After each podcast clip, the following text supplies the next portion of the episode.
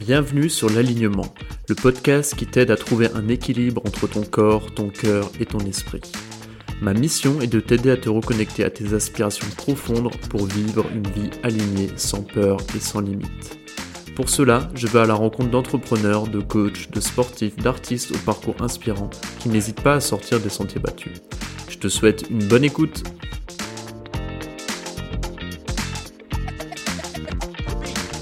Aujourd'hui, j'ai l'immense plaisir d'accueillir quelqu'un qui m'a beaucoup inspiré ces dernières années par son approche de santé holistique et sa philosophie de vie. Mon invité du jour est Pierre Dufresne, que vous connaissez peut-être sous le nom de Verisme TV, le pseudonyme de sa chaîne YouTube Santé qui cumule plusieurs centaines de milliers d'abonnés. Pierre est passionné par les sciences du vivant, la santé naturelle, les philosophies stoïciennes et asiatiques. Mais il est aussi spécialiste français de l'hormèse, une approche pour cultiver la pleine santé qui lui est très chère. Dans cet épisode riche et passionnant, nous avons abordé par où commencer quand on souhaite reprendre sa santé en main, le concept d'hormèse et pourquoi une juste dose de stress peut renforcer votre organisme, comment utiliser des techniques d'hormèse comme le froid, le jeûne, la respiration, le sport, et éviter les erreurs classiques, comment utiliser la respiration pour cultiver la présence à soi. Je vous souhaite une très belle écoute. Salut mon Pierre, comment tu vas? Hello Boris, ça va très très bien, très honoré vraiment de parler aujourd'hui. Ouais, bah c'est un honneur pour moi, Pierre. En tout cas, ça fait quelques, quelques mois que, que j'avais vraiment envie de, t'avoir dans, dans, l'alignement, parce que tu es vraiment quelqu'un qui m'inspire beaucoup au quotidien. Et puis, euh, j'ai toujours été, euh, bah, depuis tes débuts, un peu euh, influencé par ta philosophie de la santé, ta vision aussi de assez holistique de l'approche de l'humain. Ça me parle beaucoup, à tel point que bah, je suis ta formation au centre Hormèse. Donc c'est dire à quel point je suis un, très honoré de t'avoir et un grand fan. Donc euh, merci de prendre du temps, euh, Pierre, aujourd'hui. Merci. à toi, vraiment. Bah écoute, euh, peut-être pour les gens qui ne te connaissent pas, je ne sais pas s'il en reste encore, mais en tout cas, tu sais quoi, ce que je te disais avant qu'on démarre l'épisode, c'est que j'ai dans mon audience, j'ai beaucoup d'entrepreneurs, de dirigeants d'entreprise, donc c'est peut-être des gens qui ne te connaissent pas, et je pense que ça va être aussi une discussion qui va être intéressante à cet égard-là.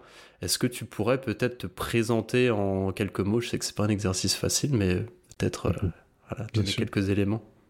C'est pas un exercice facile et à chaque fois je, je crache un peu dessus, je dis ouais c'est pas facile, etc. Mais je l'ai tellement fait maintenant qu'en fait si c'est facile. C'est facile, ouais. Bien sûr que c'est facile.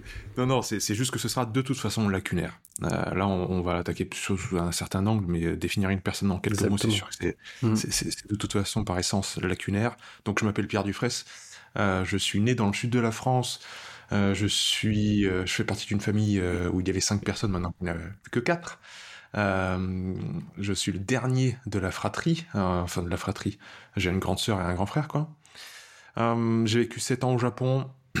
Euh, dans le business, euh, le monde de l'entrepreneuriat, développer euh, plusieurs branches d'entreprises internationales sur un, sol qui n'était pas et une culture qui n'était pas française.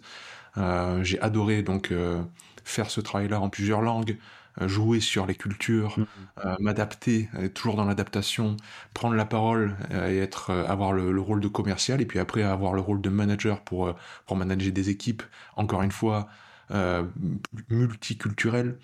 Euh, ça, c'était vraiment passionnant de, devoir s'adapter comme ça. Euh, j'ai perdu donc des proches autour de mes 24-25 ans, ce qui m'a fait me rentrer en France. J'ai voulu rentrer en France pour être proche de ma famille, ça me manquait énormément. Hmm. Et, en rentrant, c'est vrai que cet aspect de, de, la santé qui m'a toujours passionné parce que passionné de sport, passionné de, nutrition, je suis un grand gourmand.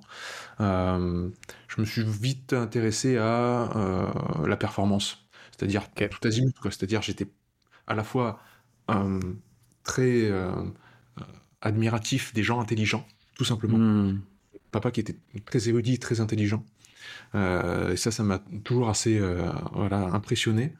non seulement ça, donc cette force intellectuelle, vraiment, d'être à la fois cultivé et intelligent, et euh, tout simplement le, côté sportif, donc côté performance aussi. Donc performance cognitive, performance sportive, ça m'a toujours intéressé, mais j'en faisais que ma passion, quoi. Mmh. Euh, et en rentrant en France, par rapport à cette, ce rapport à la mort, aux maladies, etc., j'ai voulu faire plus de, voulu en fait en faire mon métier et faire de la prévention, c'est-à-dire euh, comment faire pour ne pas tomber dans ces situations-là qui impactent aussi bien les gens malades que les, entourages et les familles qui accompagnent euh, les gens euh, qui contractent des maladies assez graves. et donc ça m'a donné envie de me former à tout ça, à la prévention, à, la naturopathie, à, messe, donc la, voie naturelle du renforcement. et de fil en aiguille, j'en ai parlé sur Internet. Hein. J'ai utilisé les canaux. Je, peut-être que c'était les réminiscences, tu vois, de ma vie au Japon en tant que commercial où tu dois toujours présenter, présenter un produit, présenter une machine, présenter un truc, mettre en scène, prendre la parole, etc. Ce qui était vraiment pour le coup une hormèse pour moi parce que quand j'étais petit, j'étais très timide. Euh, voilà.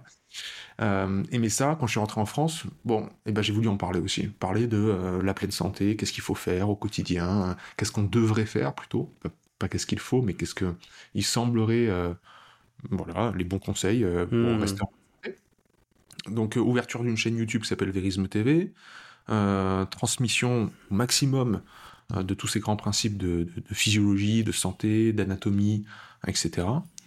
Et d'une certaine forme de philosophie aussi.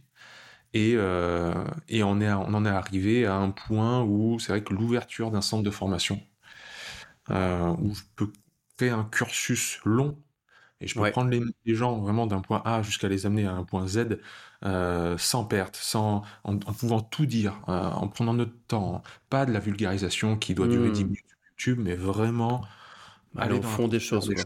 Mmh. Exactement. Euh, bah ça, ça a été voilà l'ouverture du centre, centre de l'Hormèse ça fait plus d'un an maintenant, puisque c'était en août, donc ça fait un an et demi. Euh, vous, les, les, les, gens qui avaient, euh, qui avaient intégré la, la, première promotion, votre cursus se termine en février prochain, donc ça arrive vite.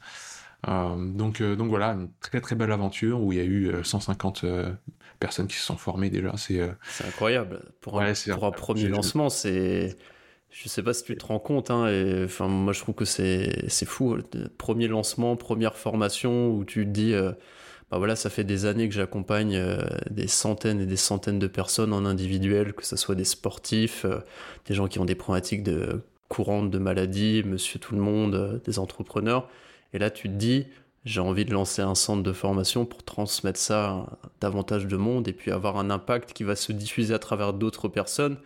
Tu lances ça et puis tu as plus de 150 personnes qui te suivent. Mmh. C'est dire à quel point ton, aussi ton message parle et à quel point je pense que tu as réussi à être bah, déjà monsieur, euh, on va dire référence sur l'hormèse en France, un concept que encore euh, beaucoup de gens ne, connaissent pas et on en parlera après. Mais c'est aussi, je trouve que tu as réussi à vulgariser euh, des choses qui pouvaient manquer, on va dire, de crédit scientifique ou qui pouvaient manquer d'une certaine mise en avant et tu arrives à faire des ponts entre bah voilà l'aspect neurosciences, euh, la physio, l'anatomie. Euh, et puis, tu as une ouverture aussi d'esprit, et on en parlera sur des sujets plus, euh, on va dire, plus récents au niveau des sciences, comme la physique quantique, la relativité. Je, trouve que c'est ce qui est super aussi dans ton école, c'est que je connais très peu de... Enfin, j'ai pas de référence d'autres cycles de formation qui, qui, ont une approche aussi holistique, tu vois, parce que moi, quand j'ai il y a quelques années quand je souhaitais me former aussi à une discipline de santé qui soit holistique. Je me suis un peu comme toi, tu vois, tourné au prime abord vers la naturo, parce que c'est une discipline qui me parlait beaucoup pour cette vision-là. Euh, mais c'est vrai que je, suis un peu aussi comme toi, j'aime bien avoir euh, une approche, j'ai une approche assez cartésienne scientifique. Euh, et je trouvais que sur l'approche naturopathique, les écoles que j'avais pu voir, certaines étaient un peu lacunaires à ce niveau-là. Donc euh, je trouve que tu as réussi à mêler le meilleur des mondes entre l'approche holistique de la santé et à la fois la pointe euh, des, dernières approches scientifiques qui se font de mieux aujourd'hui. quoi. Donc mm. donc c'est top. Merci. Merci beaucoup. C'était ça le but. C'est, c'est pour clôturer sur cette histoire et le parcours c'est que très rapidement, je me suis rendu compte que le, milieu alternatif, c'est-à-dire euh, tout ce qu'on propose euh, en dehors du, système conventionnel, euh, j'entends par là non seulement du côté de la santé, mais du côté de tous les autres systèmes conventionnels, c'est-à-dire même le milieu sportif. tous les autres milieux en fait. Ce qui sort des grands canaux. Pour moi, c'est ça le milieu alternatif.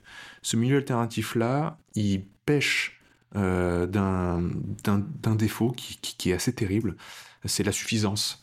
C'est-à-dire que mmh. on se permet on se permet de ne pas aller au fond des choses. On se permet d'être, de pas être rigoureux dans notre recherche. Et ça, c'est assez terrible en fait. Dire ah oui non mais c'est comme ça que je l'exprime ou je, hmm. je, le dis avec mes mots donc ça suffit. Ou euh, je le ressens comme ça donc ça suffit.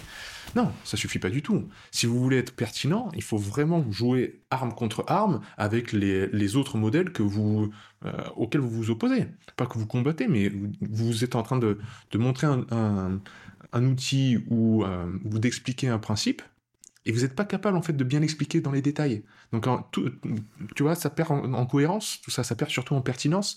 Et puis les experts de l'autre domaine vont bien voir que vous utilisez des mots que vous maîtrisez pas. Et donc ce milieu alternatif là, il se contente en fait d'être à la surface des choses.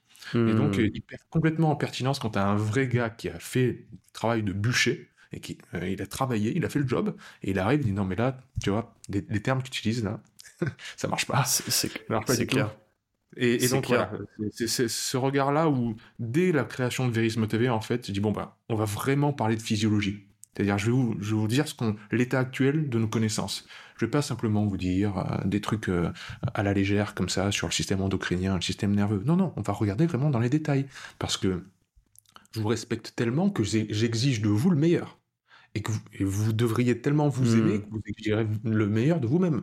C'est ça, en fait, la philosophie du stoïcisme qui m'a beaucoup impacté, c'est bah, combien de temps tu vas encore attendre avant d'exiger le meilleur de toi-même? Et ça, je trouve qu'on se l'applique très peu euh, dans le milieu alternatif, où c'est très hmm. vite suffisant. C'est dire, oh non, non, fais pas trop, travaille pas trop. Non, non, tu rigoles ou quoi? S'il y avait Slim dans hmm. la pièce, il rigolerait bien, parce qu'on parle tout le temps de ça. Mais euh, c'est... Euh, les gens qu'on admire, encore une fois, par leur, euh, leur intelligence, leur éloquence, euh, leur force physique, leur performance athlétique ou leur performance euh, intellectuelle, c'est toujours des obsédés. C'est-à-dire des mmh. gens qui ont bûché comme des tarés à faire des nuits blanches dans leur secteur, dans leur domaine qui les passionne, pour devenir le meilleur. L'artiste peintre, il a dessiné, il a peint, mais, mais 20 heures de sa vie, tous les jours, clair. pendant, pendant toute sa vie. Et ça, côté alternatif, on n'aime pas trop quand c'est ah non, ça commence à devenir inconfortable. Vous rigolez ou quoi? Si vous voulez devenir vraiment bon, il faut aller être, obsédé par, par les passions en fait, obsédé par sa propre passion. Et ma passion à moi, c'est le vivant. C'est vraiment comprendre les principes du vivant. Voilà, tout azimut. Hein. On entend vraiment, et j'aime bien cette phrase de je vais chercher le vivant là où on ne l'attend pas. C'est-à-dire, je vais vraiment fouiller pour voir comment ça se comporte quand on est loin de l'équilibre, par exemple. Ça, c'est. Voilà. Mmh. Typiquement, euh, quand on parlera de l'hormèse, on y reviendra, mais euh, c'est ça. Et je me suis donc très rapidement défini comme un chercheur indépendant parce que hmm. c'est la recherche. Ce que j'aime, c'est travailler sur moi-même, rechercher, apprendre.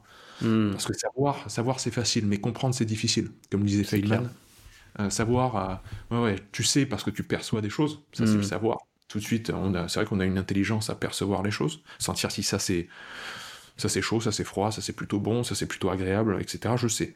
Mais comprendre les processus sous-jacents, ça, ça demande du taf. Hmm. C'est difficile. C'est clair. Et, là, je trouve qu'il y a beaucoup de, voilà, de, de, manque à gagner. Hmm. C'est clair. Et euh, bah peut-être, est-ce que tu pourrais nous parler du coup de l'Hormèse Parce qu'on en a un peu parlé, alors certains sont familiers, mais d'autres pas du tout. Et vu que tu es euh, monsieur Hormèse francophone, euh, j'ai le meilleur sur ce podcast pour en parler. Donc si tu pouvais peut-être expliquer, vulgariser ce qu'est le terme d'Hormèse et pourquoi c'est important, en, tout cas, de d'essayer de l'intégrer dans son quotidien. Oui, en fait, euh, c'est important parce que c'est déjà intégré dans votre quotidien, quoi. C'est mmh. caractéristique de notre nature. Donc, euh, en fait, ce, serait se priver d'un de nos meilleurs outils.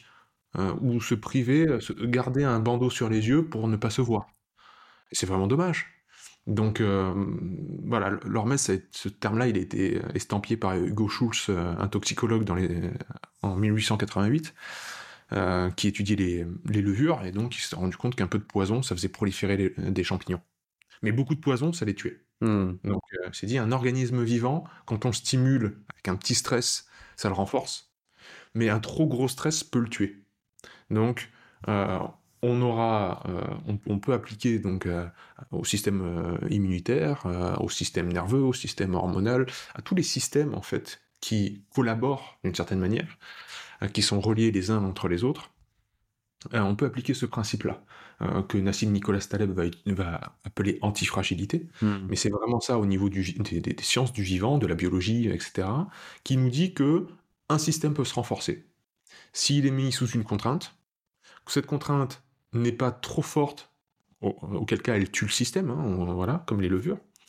Mais si le système survit à cette contrainte, il va répondre par une surcompensation positive, c'est-à-dire il va s'améliorer. Il y a un truc en plus. Euh, et typiquement, bon, bah, ce qui est tendance actuellement, c'est par exemple l'exposition volontaire au froid. Donc, euh, tu reviens d'un séminaire de froid, donc tu le sais très bien. Euh, au début, prendre une douche froide, c'est terrible. Le système adaptatif est pas prêt, le système hormonal, nerveux, cardiovasculaire, bah, il n'est pas habitué. Donc vous grelottez, vous avez froid, ça vous surprend. Et puis, si vous faites une douche froide tous les matins, ça devient de plus en plus simple. Il y a une, hmm. compensation, il y a une amélioration, il y a une régulation du système qui, va, qui tend vers l'amélioration à la résistance au froid. Tout simplement. D'un moment, on peut faire comme toi, des bains de glace, quoi, aller dans un lac gelé et, nager, parce que comme à la salle de sport, on s'est entraîné à soulever de la fonte, au bout d'un moment, on arrive à soulever de plus en plus de fonte. Hmm. Bah, c'est exactement ça. La surcompensation positive, les pratiquants de musculation, euh, ils le connaissent très bien depuis très longtemps, mais en fait, c'est la loi de l'hormèse, au niveau du vivant. Super, bah, merci en tout cas euh, pour ces éclaircissements pour ceux qui ne connaissaient pas.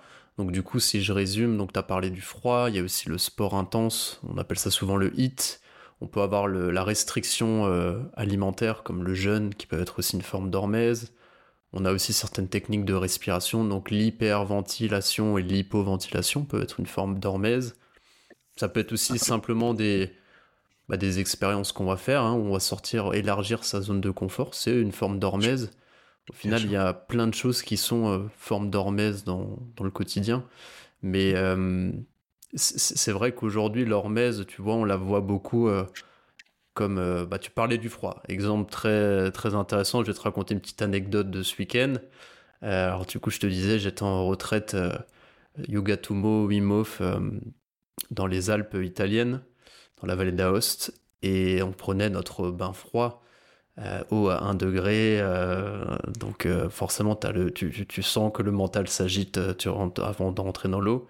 Et avant juste de rentrer dans l'eau, on avait un groupe d'Italiens qui étaient aussi là pour faire les mêmes bêtises que nous. Et si tu veux, ils avaient... ils, venaient dans l'eau, mais si tu veux, ils étaient dans une forme d'hormèse où pour eux, ça allait pas être de chercher l'inconfort juste qui était là pour eux, mais d'aller faire un record du temps le plus long dans le froid. Et c'était très marrant parce que, enfin marrant, pas vraiment marrant, mais à la fois ce que tu peux voir un peu sur Instagram ou sur les réseaux sociaux, c'est qu'il y en a qui sortaient après 15-20 euh, minutes dans de l'eau à 1 degré, mais tremblotant, et nous on les voyait après quand on était en train de se réchauffer dedans à trembler pendant 4 heures. Parce qu'en fait, ils avaient pour eux, leur l'intérêt, c'était de montrer qu'ils avaient les plus grosses, entre guillemets, à rester longtemps. Mais là, du coup, tu vois, on n'est carrément pas dans l'hormèse. Pour moi, c'est cette fameuse dose où tu vas aller euh, bah là chercher beaucoup trop, et en plus pour les mauvaises raisons. Et, mmh. je pense que tu, toi, tu incarnes aussi, tu vois, cette, euh, cette justesse par rapport à l'hormèse, c'est de se dire que pour qu'il y ait, ce que tu disais avant, pour qu'il y ait vraiment un processus d'adaptation et de renforcement, c'est aussi important de, de savoir où est la limite par rapport à l'adaptation. Ça va pas être trop. J'aimais bien, tu vois, cette, euh, cette, euh, ce petit tips que tu nous avais partagé durant un stage, des fameux murs d'adrénaline, et de se dire, euh, je sais plus, quoi, c'était 3-4 murs d'adrénaline. Tu partageais ça, que c'était important de, quand on était dans le froid de se dire, ok, là le mental s'active, j'ai envie de sortir, boum, premier mur. ok, deux minutes après, deuxième mur, trois minutes après, encore un nouveau mur. Et tu vois, ça, typiquement, je trouve que c'est une bonne façon aussi d'entrevoir euh, et d'apercevoir euh, une forme d'hormèse, c'est de ne pas, en fait, aller dans beaucoup trop loin pour son ego, tu vois. Et malheureusement, tu, tu, le sais le premier avec le froid, c'est ce qu'on voit sur les réseaux sociaux, c'est la course à celui qui reste le plus longtemps, au plus, au plus, au plus froid possible, quoi. Toi, qu'est-ce que t'en penses de tout ça? euh il y a beaucoup de, il y a beaucoup de pièges évidemment dans, dans tout ça. Euh, tout d'abord, l'hormèse, c'est pas le bain froid. ni le sport, ni etc. C'est le, le progrès, c'est la progression, c'est l'amélioration. Donc on ne pourra pas juger sur le moment. De, de, de, de, lui, il a fait une hormèse, non, il a fait un bain froid, de toute façon. Donc, euh, si ça hmm. s'est amélioré dans le temps, sa capacité à résister au froid, à aller sans peur, pour moi, ça c'est un très bon repère aussi. C'est-à-dire que ce que tu viens de vivre là, cet inconfort, est-ce que la prochaine fois que tu y retournes, t'as pas d'appréhension? Ça, c'est un très grand progrès pour moi d'hormèse mentale. Hmm. C'est l'expression de l'hormèse mentale. Euh, la, déperdition donc du peu, de la peur, l'inconfort de la peur. Euh, donc on ne pourra que le juger sur le long terme. Ça dépend énormément de, ce qui se passe dans la tête des personnes en fait. Hein, moi je suis un grand descendant hein, de, la phénoménologie, donc ce, courant de pensée philosophique euh, porté par Merleau-Ponty, Husserl et d'autres, qui place l'expérience en fait au cœur. Et n'oublie jamais que c'est un sujet pensant qui fait la chose. Hein, on ne peut pas étudier les phénomènes en, en dehors de l'expérience humaine. C'est toujours quelqu'un qui est en train de le faire. Donc, le bain froid, il est à 1 degré, etc. Tu as plein de, de, données qui te semblent être objectives, mais c'est toujours un sujet, donc c'est toujours subjectif, c'est toujours quelqu'un, un être humain qui mmh. va le faire. Et cet être humain, c'est pas seulement un corps, c'est toujours, c'est un corps-esprit. Il se raconte une histoire. Et si la personne, donc les personnes qui vont rester 20 minutes sortir trembloter pendant 4 heures après, tu peux y en avoir, il peut y en avoir un qui, qui contracte un trauma et plus jamais il fera du froid de sa vie. Mmh. C'est possible. Mais il peut y en avoir un. Il se dit, mais punaise, mais je suis tellement fort. C'est ouf ce que je viens de faire. Le froid maintenant, c'est hmm. pas Tu vois, c'est très dur à dire ça c'est bien, ça c'est pas bien. Vaut mieux faire comme ci, vaut mieux faire comme ça. C'est très complexe, l'être humain. Hmm. c'est clair. Euh, donc voilà, euh, on a tous une relation à l'inconfort qui est différente. Et tu feras la même chose dans le sport. C'est-à-dire, euh, si tu te fais un entraînement à la Navy Seals, David Goggins, euh, où euh, tu te fais pendant 4 heures des pompes d'étraction, etc., autant tu détruis un corps et tu détruis une personne qui plus jamais ne fera du sport de sa vie, autant tu renforces quelqu'un parce qu'il a l'habitude, parce qu'il l'a déjà fait, parce qu'il est, il est en admiration devant ces gens-là et il est content de le faire aujourd'hui. Tu vois, très complexe. Ouais, c'est super intéressant ce point que tu amènes parce que euh, au final, bah, toi, ça fait écho à un autre point, c'est que moi, j'en parle souvent euh, en entrepreneuriat, c'est que tu as besoin de, entre guillemets, faire des erreurs vite pour que ça soit des apprentissages, pour que ça soit de l'expérience. Euh, donc au final, ça fait écho un peu à ça aussi. Euh, mais toi, peut-être, si, bah, imaginons que tu accompagnes maintenant un groupe à faire un bain froid, donc au à 1 degré, donc ça, ça pique un peu. Euh, c'est un groupe un, peu hétéroclite, tu vas avoir des gens qui en ont déjà fait, d'autres pas du tout. Comment est-ce que tu t'y prendrais, du coup, par exemple, concrètement hmm. Déjà, il faudrait dédramatiser la chose, et il faut que tout le monde en ait pour son argent. Donc, tout le monde puisse euh, hmm. euh, goûter véritablement à, une mise au challenge. c'est comme en entreprise, puisqu'on va rester dans le thème de l'entreprise, puisque tu parles quand même beaucoup à des entrepreneurs. si tu veux que tes commerciaux soient bons en prise de parole publique, euh, tu vas les rassembler tous ensemble, autant tu vas en avoir une vingtaine devant toi, c'est clair. Mais et ça va être difficile, tu sais les qualités de chacun, et tu sais qu'il y en a à la prise de parole en public, c'est vraiment compliqué. Ouais. Mais, mais, là, tu vas, tu peux pas te faire autrement que de tous leur faire faire le même exercice. C'est pas facile. Chacun sur votre hmm. tour, vous allez présenter votre produit. Difficile ça. Donc, comment tu peux faire euh, pour être un bon professeur? Les bons professeurs, ils montrent toujours la marche suivante mais c'est toujours à l'élève de faire, euh, la, de, monter sur la marche et de, gravir l'escalier. Donc toi, tu peux que éclairer la marche, la prochaine marche. Hmm. Là, il faut bien euh, proposer à chacun des adaptations. Ouais. Euh, je vais donc dédramatiser la chose en expliquant les processus physiologiques, parce que comprendre, ça soulage. Déjà, je vais, je vais, expliquer, vous savez, moi je l'ai fait mille fois, ce bain froid, mais j'ai toujours froid. Ne vous inquiétez pas, hein. on a tous froid. On est tous dans le même bateau. On va tous avoir froid. Mais vous avez déjà eu froid. Vous avez déjà euh, passé un hiver. Vous êtes déjà sorti dehors alors qu'il faisait froid. Donc, vous savez ce que c'est le froid. Ne vous inquiétez pas. Hein. Euh, après, on est bien. En plus, on va prendre une tisane chaude. Il n'y aura pas de problème. Ce qui va se passer dans le corps, c'est ça, ça, ça. Au niveau vasoconstriction, vasodilatation, système hormonal, tout ça. Et les gens comprennent, ils sont intéressés. Parce que j'ai pu remarquer que quand tu parles du fonctionnement du corps humain, ça intéresse tout le monde. Tout le monde. Tout le monde veut comprendre comment ça fonctionne à l'intérieur. Donc tu les prends par l'attention. Ils sont contents, tu vois. Et ceux qui, les gros gaillards qui, eux, ont l'habitude, mais ils apprennent aussi des trucs. Donc eux aussi, même si aujourd'hui ils vont faire un, énième bain froid qu'ils ont fait mille fois, ouais, ben aujourd'hui j'ai appris un truc. Ah, c'est cool. Ça, c'est une hormèse aussi, hein. c'est une progression, c'est une mmh. amélioration. Donc voilà, tout le monde est servi, tout le monde a à manger. Ensuite, il y a l'exposition en tant que telle. Là, le top, ce que j'aime, c'est proposer des adaptations en termes de niveau de hauteur. C'est-à-dire, vous n'avez pas l'habitude, c'est la première fois, mettez que les jambes. Mettez que les jambes. Ou même, venez mettre la main dans l'eau. Parce que le truc, c'est comme tu le sais, ici c'est une peau glabre, il y a, peu de poils, il y a une vascularisation qui est très très forte au niveau de la paume des mains et de la plante des pieds. Et c'est là où, on, et le visage aussi, c'est là où on a le plus froid et le plus chaud du corps. Mm. C'est les radiateurs mm. et les évacuateurs de chaleur. Donc tu leur mets la main dans un bol de glace ou bien dans une piscine gelée à 1 degré. Et ça, ça fait peur à personne. Et allez-y, mettez la main. Ah, waouh, c'est froid, etc. Tu vois, les mains. Et là, tu leur dis, vous n'aurez jamais plus froid que ça. Ça, c'est le niveau maximal de douleur que vous allez mm. connaître dans le froid. Vous l'avez Bonne stratégie, ouais. C'est une victoire. Vous avez gagné. Donc allez, euh, essayez. Puis les gens, ils vont avoir évidemment quand même peur, parce qu'après c'est tout le corps, donc il y, a une idée, une appréhension derrière ça. Donc moi, ce que j'invite à faire, c'est toujours, c'est, bah, vous mettez que les jambes d'abord, si vous avez peur. Euh, puis vous, vous, vous montez jusqu'à la poitrine. Et puis si vous, si vous arrivez et vous vous sentez bien, vous, vous montez jusqu'au-dessus de la poitrine, où ça prend un peu les poumons. Donc c'est là où on peut avoir le côté un peu d'étouffement de... Comme ça, j'arrive plus à respirer. Euh, et tu leur fais bosser la respiration cinq minutes avant pour leur expliquer mmh. comment avoir une respiration calme et longue. Et c'est tout. Il n'y a pas besoin de faire plus que ça. Le froid, c'est vraiment beaucoup dans la tête. Une discussion avec soi-même, une narration interne, euh, où tout d'un coup on est dans un inconfort très puissant. Donc euh, tous les démons euh, sortent, c'est-à-dire nos démons de d'abandonner quand ça commence à être inconfortable, d'aller pas aller jusqu'au bout d'un processus, de pas se trouver assez, assez forte ou assez fort, pas assez capable. Il y, a, tous ces jugements qu'on a sur soi-même qui ressortent puissance 10. Et là, justement, c'est l'occasion de tous les balayer. De dire, ah non, je suis capable de faire un truc dingue. Et je le fais.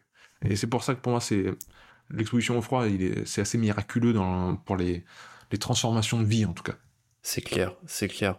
Je trouve que tu vois, j'étais. Euh, de, l'eau froide, du bain froid, j'en avais déjà fait. Euh, mais c'était la première fois que je faisais une assise longue, vraiment à 1, moins 1 degré pendant 45 minutes. Et ça, j'ai trouvé limite encore plus challenging parce que oh oui. c'est quand tu as la petite brise dans le dos et que tu te dis que je dois encore rester 40 minutes et que j'ai très froid je trouvais que tu vois, c'était un exercice qui était magnifique pour faire euh, communion avec ton environnement, euh, dans le sens où, tu vois, moi je m'imaginais, euh, quand j'avais le vent qui passait dans mon dos, que le vent n'était pas en opposition avec moi, mais que j'étais intriqué avec ce vent et que j'accompagnais ce mouvement du vent. Et ça réchauffe, enfin, ça, je m'imaginais presque qu'il me réchauffait, tu vois. Et heureusement que j'avais ces, entre guillemets, ces, pensées-là et la respiration pour euh, ressentir de la chaleur, parce que si tu es seulement dans ton mental, les 45 minutes, qu'elles sont très très longues et tu passes pas un bon quart d'heure, quoi. Tellement de souvenirs. Tellement de souvenirs. J'avais, euh, nous, on avait eu la, la semaine de la mort. Il y avait ah, une semaine qui était froide partout en, en France. Et on n'a pas vu le, le, soleil pendant la semaine. Donc, jamais de soleil. Euh, un matin, je crois qu'il faisait moins 25. Waouh, ah oui. Ah oui, c'était d'autres conditions, ouais. Et là, euh, quand t'as de la neige qui te tombe dessus, qui fait moins 25, que t'es assis, qu'il faut tenir trois quarts d'heure, euh, comme je l'ai ah souvent dit, hein, j'avais même écrit, j'avais dit, je, suis mort à chaque seconde. C'est-à-dire, j'avais l'impression de, mourir et, de renaître. Tu vois, à chaque fois, c'était, on recommence. Et, euh, et alors là, les visions, les visualisations que tu parles, en fait, t'as que ça pour te raccrocher. Moi, j'imaginais que je tenais un bébé et que je devais le réchauffer. Tu vois euh, Donc, t'as pas le droit d'avoir froid. T'as pas le droit de tu vois euh, je, je, me concentrais. Tout d'un coup, tu, tu pries tous les dieux de la planète. Hein, ah, bah, c'est clair. Bah, ah, bah, tu euh, m'étonnes.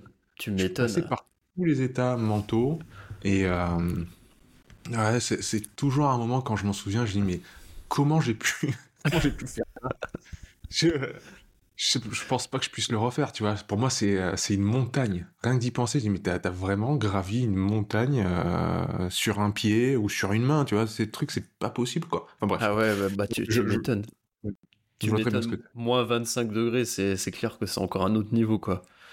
C'est encore un autre niveau. Et puis, tu sais, ce que j'ai trouvé aussi intéressant, c'est. Euh, alors, moi, j'ai pas fait une semaine, j'ai fait seulement ça pendant deux jours. C'était le matin, tu te lèves et tu te dis Oh putain, pourquoi je m'inflige ça? Je, l'ai déjà fait hier, mais tu vas, tu vas le refaire et ça va faire du bien et tu vas être très fier de toi. Et je trouvais que ce, ce côté-là du mental le matin qui disait Ah, on est bien dans le lit, ah, il fait chaud. Et tu te lèves quand même et tu te dis Allez, c'est parti, on y va quand même. Et au final, après, tu es fier de toi. C'est magnifique.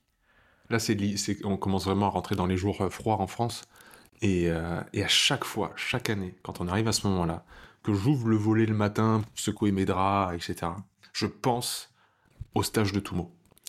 Le premier matin, j'ai ouvert la fenêtre de la chambre et dehors, il faisait moins 20. Et je me suis dit, mais on va aller dehors là. Mais c'est une, peur bleue de. Mais c'est moins 20 qui te chope comme ça. Et je me dit, mais oh, j'ai encore cette image, c'est pas possible qu'on aille dehors là, ça c'est pas possible. Et euh, ouais, tous les démons, c'est-à-dire tous les soirs je m'endormais euh, durant cette semaine de Toumo en, en imaginant les excuses que je pouvais dire le lendemain pour ne pas le faire. Hmm. Je vais leur dire que je suis trop fatigué, que j'ai mal dormi. je vais leur dire que ma mère m'a appelé, euh, que je dois rentrer à la maison. J'ai imaginé des stratégies pour ne pas le faire. Parce que c'était vraiment l'enfer, quoi. Et pourtant, le matin, sur le moment, t'as le groupe qui y va, tu le fais. Parce que tu sais, en fait, tu en train de te transformer de l'intérieur. Donc, ouais, ouais, voilà. C'est clair, c'est une super expérience. En tout cas, j'encourage tout le monde à faire ça une fois dans sa vie parce que c'est top. Et puis, si on fait pas ça, au moins, essayer de tester à la maison, quoi, avec, euh, bah, tu disais la douche froide, ou même pourquoi pas faire une assise chez soi euh, le mhm. matin. Après, c'est plus compliqué quand on démarre tout seul, clairement. Je pense que l'esprit de groupe euh, ah aide beaucoup, quoi.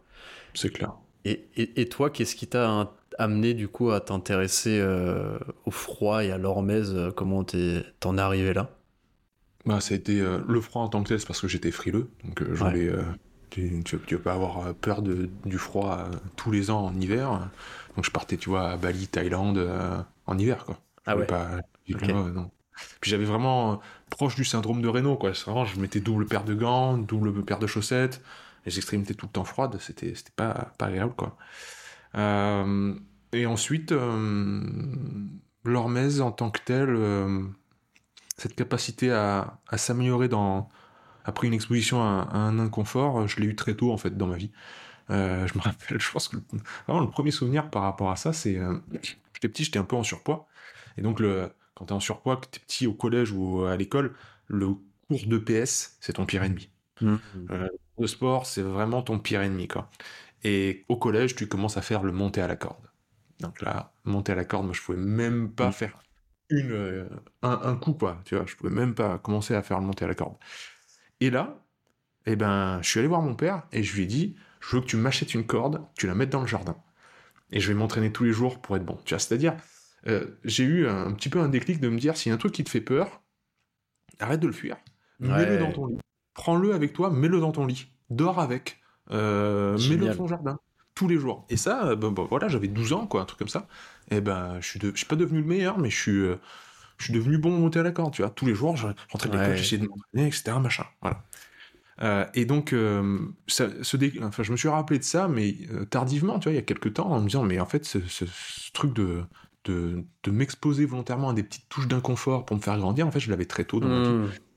C'est génial. après, voilà, comme je le raconte souvent, partir au Japon, ça en faisait partie. C'est-à-dire, j'aime énormément ma famille, mais je voyais que cette relation fusionnelle était trop forte et nous engluer un petit peu, nous empêcher de, de vivre les uns les autres notre vie. Et donc à 20 ans, euh, bah, j'ai décidé de partir euh, vivre au Japon. Euh, un an, un an d'échange en université, tu vois.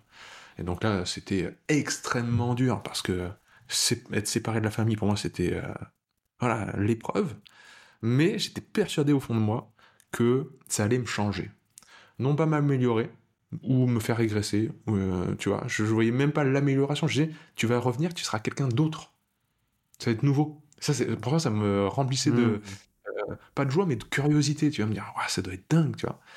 Et donc, euh, voilà, vivre des expériences comme ça qui nous transforment. je pense que ça m'a tout de suite intéressé. peut-être que le sport aussi me, me faisait comprendre ça. tu vois, tu t'entraînes fort, et bah t'es, t'es, meilleur le lendemain. J'adorais le tennis, j'adore toujours le tennis, mais tu vois, l'acquisition de, devenir meilleur, au revers au coup droit, un, aspect technique, mais tu sais qu'il faut que tu t'entraînes dur pour, pour devenir meilleur. Donc c'est toujours une progression dans le temps, à l'arrière de, de, de, ta tête, tu vois, quand tu pratiques. Euh, voilà, euh, c'est comme ça. Et puis après, en étudiant le corps humain, je, suis tombé sur ce thème, terme de, de l'hormèse, euh, tout simplement. Génial. Mais tu sais, ça me fait penser à. Tu, tu, disais avec ton histoire quand tu étais plus jeune avec la corde que ça te faisait très peur.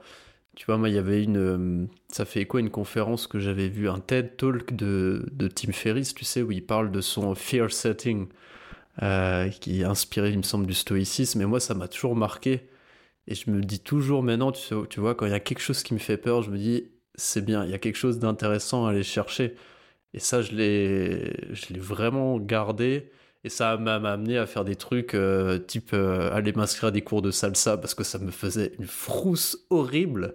Bon, j'ai pas tenu longtemps dans les cours parce que je partais de très loin quand même. C'était une hormèse un peu trop grande. Mais tu vois, j'ai toujours trouvé ce, en tout cas, ce concept-là euh, super intéressant. Et quand tu discutes avec plein de gens, c'est vrai que souvent, traditionnellement, tu te dis si j'ai peur, j'y vais pas. Mhm. Alors qu'au final, maintenant, bah, si justement, vas-y, si les choses te font peur, c'est qu'il y a quelque chose d'intéressant à chercher pour ta croissance personnelle, quoi. Ouais. C'est... si, j'ai peur, c'est qu'il y a quelque chose à apprendre, un minimum. Exactement. Donc, euh, essaye de diminuer le, la dose de stresseur. Ça, c'est quelque chose, chose que je, transmets beaucoup dans, dans le centre, euh, évidemment, dans, dans, les cours, c'est-à-dire euh, quand on, on, apprend la neurophysiologie du, du, stress et comment on en est arrivé avec ce, avec ce terme de stress euh, dans l'histoire, des, surtout en médecine, euh, eh bien, il y a quand même un distinguo qui est fait dès le départ, c'est celui entre stress et stresseur. Stress, c'est la réponse du corps. Stresseur, c'est l'événement stressant, c'est l'événement qui va induire la réponse du corps. Donc si vraiment le stresseur vous paraît être une montagne, euh, trop grande, vraiment euh, la peur est trop grande et vous repulse, diminuez sa dose. Diminuez sa dose. Euh, c'est clair que toi, le cours de salsa, peut-être que c'était trop dur d'y aller tout seul, mais que tu aurais pu apprendre en cours particulier avec quelqu'un que tu connaissais. C'est-à-dire quelqu'un qui, pratique déjà, il serait venu chez toi, ok, je t'apprends un petit peu, tu vois, ça aurait été peut-être un petit peu plus simple que devant un groupe d'inconnus où tu. Oh merde, tu es vraiment le nul et mais tu, sais, tu sais ce qui était dur, Pierre C'est qu'en fait, dans ma tête, je me suis dit, allez, on y va, j'y vais avec ma chérie, ça va être sympa. Sauf que premier cours, euh, donc on, je danse avec ma chérie, je me dis, ok, c'est bien, je suis dans une zone plus ou moins confortable, devant des gens quand même. Bon, je suis, voilà, c'est dans ma bonne zone. Et au bout de deux minutes, je comprends qu'en fait, on change de partenaire toutes les deux minutes et qu'il y avait 40 personnes. Et là, c'est la catastrophe. ouais, en même temps, voilà, maintenant, t'en rigoles. oui, c'est trop drôle. Ça t'a appris, que tu. enfin, ça t'a pas appris consciemment, mais inconsciemment, tu vas avoir beaucoup plus de, facilité à te mettre dans une situation un peu similaire où t'es le plus nul, mais en fait, voilà, t'en ressors, euh, t'en rigoles, quoi. Ouais. Euh, voilà, ça t'a fait grandir. Donc, c'est clair que les hormèses euh, mentales, physiques, elles sont tout le temps à tout niveau, et comme dirait Taleb, l'hormèse et la norme, c'est son absence qui nous cause du tort.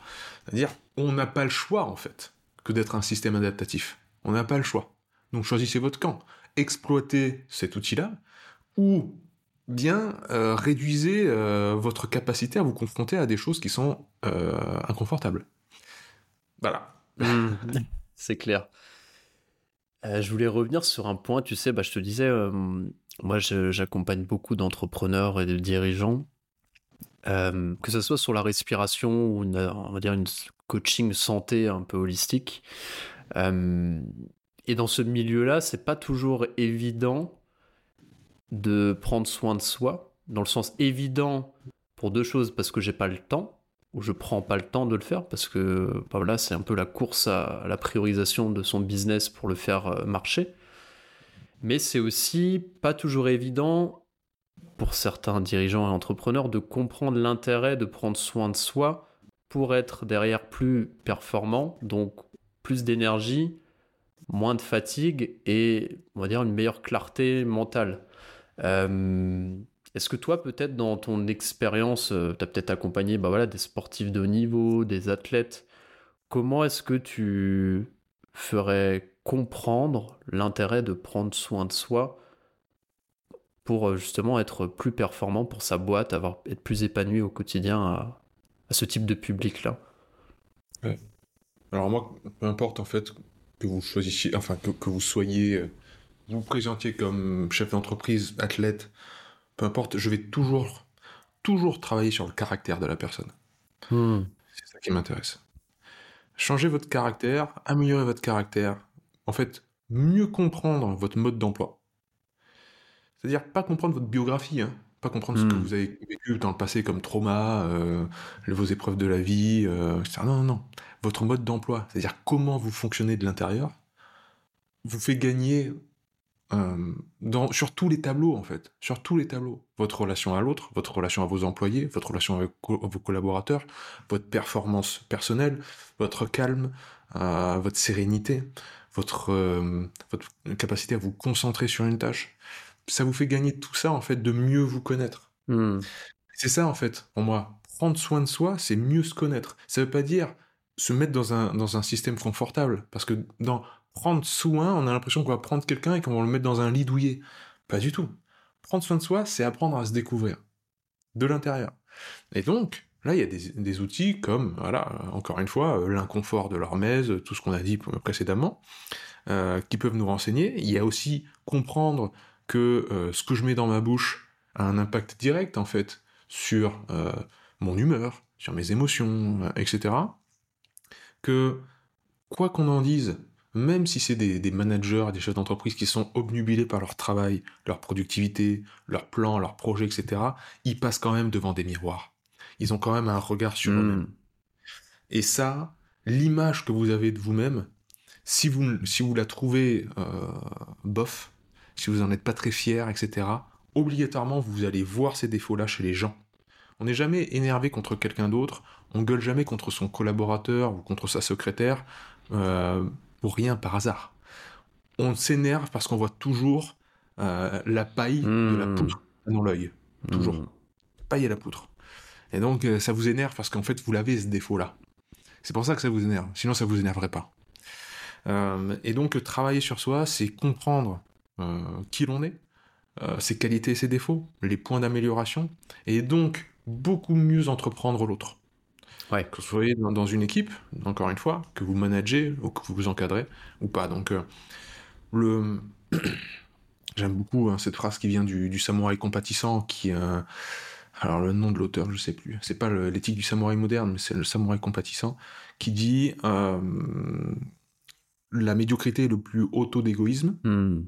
Donc, si vous acceptez d'être médiocre dans votre quotidien, au niveau. peu importe le facteur, hein, peu importe le domaine, que ce soit l'alimentation, le sommeil, euh, la relation à l'autre, la, relation à votre femme, euh, votre vocabulaire, euh, que, vous, que vous utilisez, peu importe en fait. Si vous acceptez la médiocrité, vous êtes égoïste. Parce que vous rayonnez la médiocrité autour de vous et que vos collaborateurs le voient. Donc ils vont se permettre en fait, vous baisser en niveau la culture de l'entreprise. C'est beaucoup plus intéressant d'avoir une culture d'entreprise qu'une vision.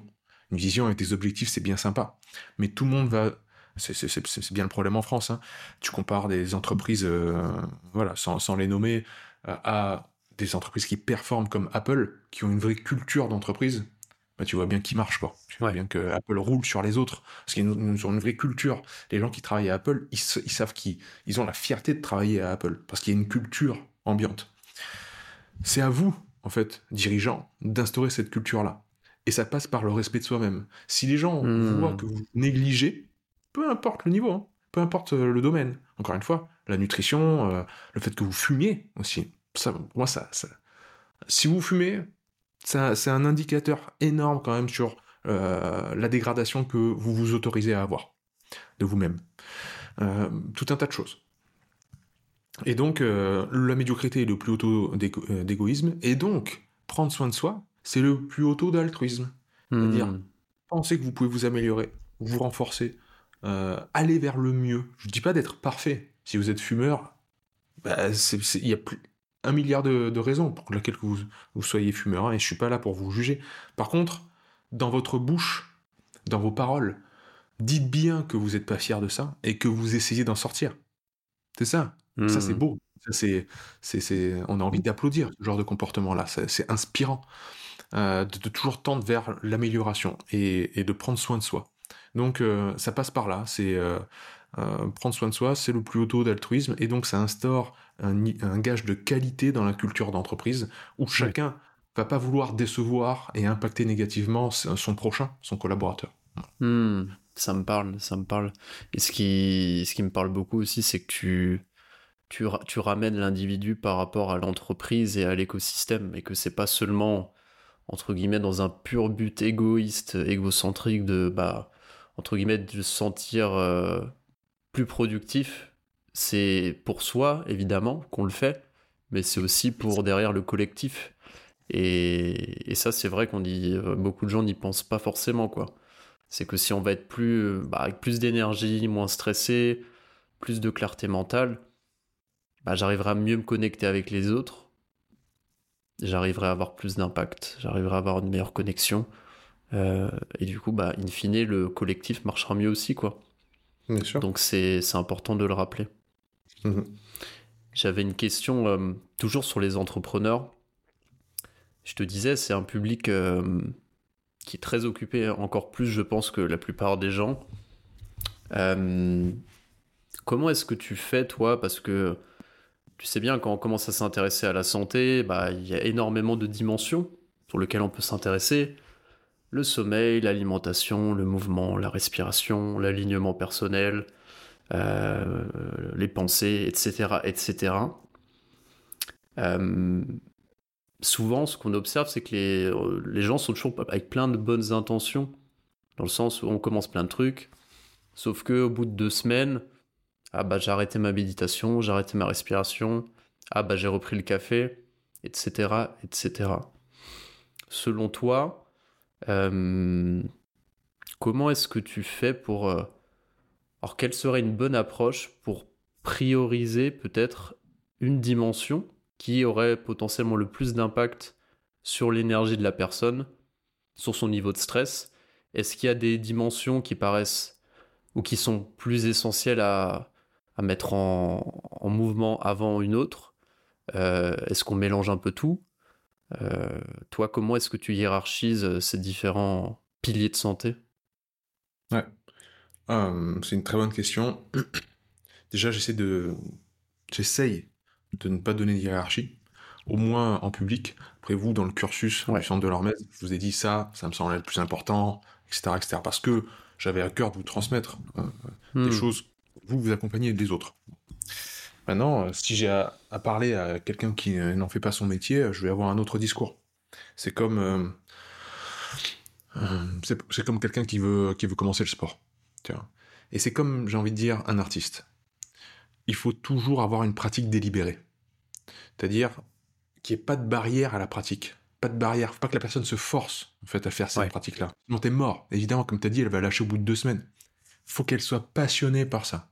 Alors là, il y a plusieurs choses. Soit tu joues sur la corde sensible, tu as, détecté chez la personne quels sont ses, euh, ses centres d'intérêt. Par exemple, tu commences à lui parler de nutrition, et tu vois, ah ouais, c'est vachement intéressant. Elle commence à noter des trucs, tu dis, bon, bah, c'est bon. On va jouer sur le tableau alimentaire. Par contre, tu commences à lui parler de nutrition et dire ah mais non, non mais moi j'aime bien manger mon saucisson et avoir mon vin rouge etc. Tu me gonfles avec ton histoire. Tu vas hmm. pas aller là-dedans. Euh, autant elle va te dire oui pour te faire plaisir, mais comme tu as dit, au bout d'une semaine, elle va lâcher le truc. Donc toujours avoir une pratique délibérée. Il faut que tu sentes chez la personne ce qui, le levier sur lequel tu peux jouer, euh, qu'elle va faire d'elle-même en fait. Elle va être contente de le faire. Voilà, pratique délibérée, rentrer par la passion. Parce que tu ne fais pas d'un euh, d'une personne qui n'aime pas la peinture, tu n'en fais pas un, Léonard de Vinci, ni un Raphaël. C'est des gens, encore une fois, c'était des obsédés. Parce qu'ils étaient. Il n'y avait pas de barrière. Ils se nourrissaient de leur passion et leur passion les nourrissait. Il faut vraiment. Euh, voilà, pratique, encore une fois, délibérée. Donc, euh, euh, si vous êtes tout seul, il va falloir que vous cherchiez dans votre environnement parmi tous les facteurs de santé, donc évidemment il y en a plein. On a Aurélie dans notre, dans notre promotion qui est spécialiste du sommeil. Donc si vous sentez que le sommeil, c'est un truc que vous voulez vraiment régler, vous sentez bien que les jours où vous dormez bien, vous êtes une toute autre personne, vous vous sentez super bien, mais que c'est en ce moment c'est assez chaotique et que vous aimeriez bien régler ça, jouez sur tous les leviers qui peuvent favoriser le sommeil. Donc là, vous allez vous renseigner autour de hmm. la respiration, autour des outils à pratiquer avant le sommeil pour aider tout ça, baisser les lumières, euh, couper le bruit avec des bouchons d'oreille. Bref, mettez votre énergie dans cette pratique-là qui vous semble être euh, pertinente. Si c'est la, nutrition, c'est la nutrition. Si c'est le sport, voilà, vous avez été passionné de sport, mais vous avez lâché l'affaire depuis 10 ans parce que pris dans le boulot, pris dans le truc, prenez un coach sportif Prenez un accompagnateur qui va vous faire des séances trois fois par semaine, quatre fois par semaine. Au bout d'un moment, on va vous rendre autonome. Donc vous allez tellement kiffer le truc, vous allez faire vous-même vos séances et vos programmes tous les matins. Euh, jouez sur le sport. Mais il faut toujours entrer dans la porte qui est ouverte. Mmh. Toujours. Et cette porte, sur la, porte, il y a écrit en gros passion. Un truc qui vous passionne.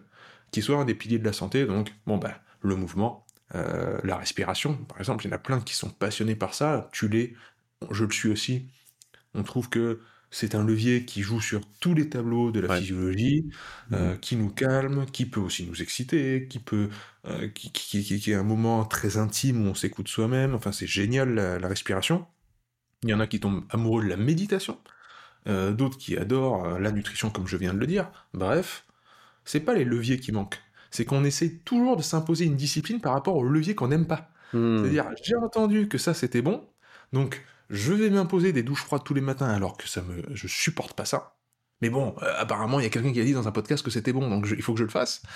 Et en fait, la discipline, on comprend pas ce que ça veut dire. Hmm. La discipline, on croit que c'est s'imposer des trucs qu'on n'aime pas faire. Non, non, non. La discipline, c'est programmer des choses qu'on aime faire. Hmm.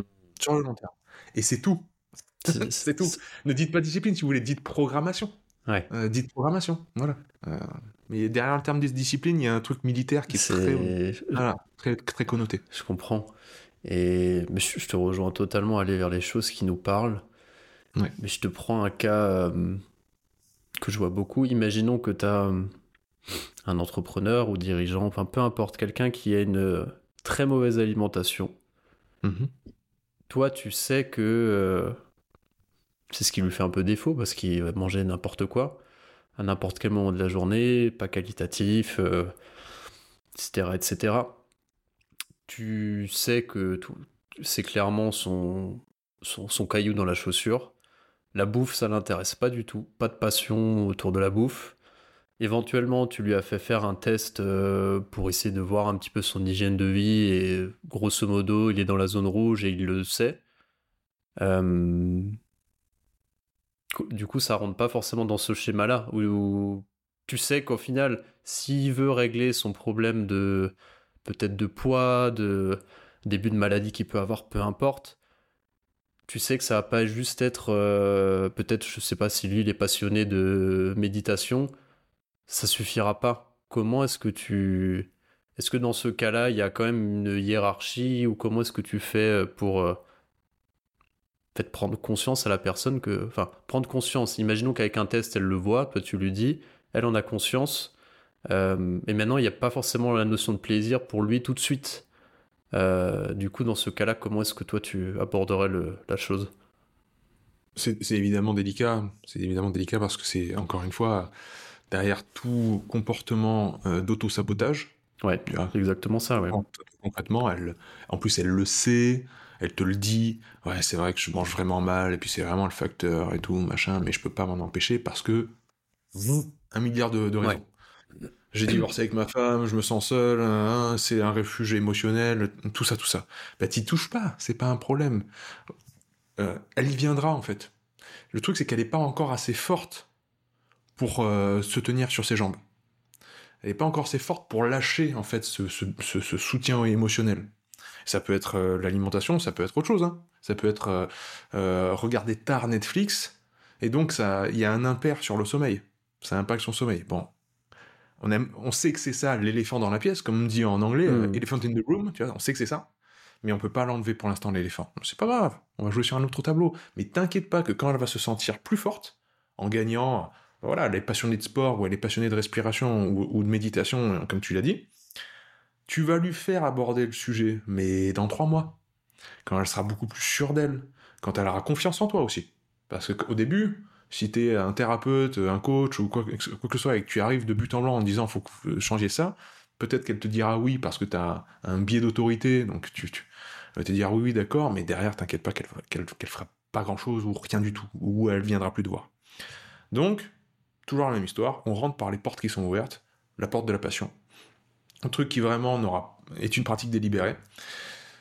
On garde à l'esprit, et même on le formule, hein, on dit ouais, ok, on touche pas à la nourriture, parce que apparemment, pour l'instant, on peut pas. Mais dans six mois, ou dans trois mois, on en reparle.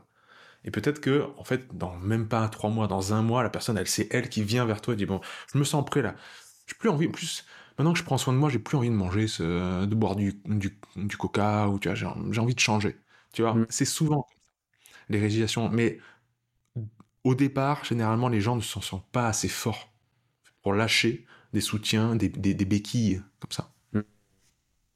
Super intéressant comme approche. Ça, en fait, ça va chercher vraiment la personne, bah, comme tu dis souvent, là où elle est.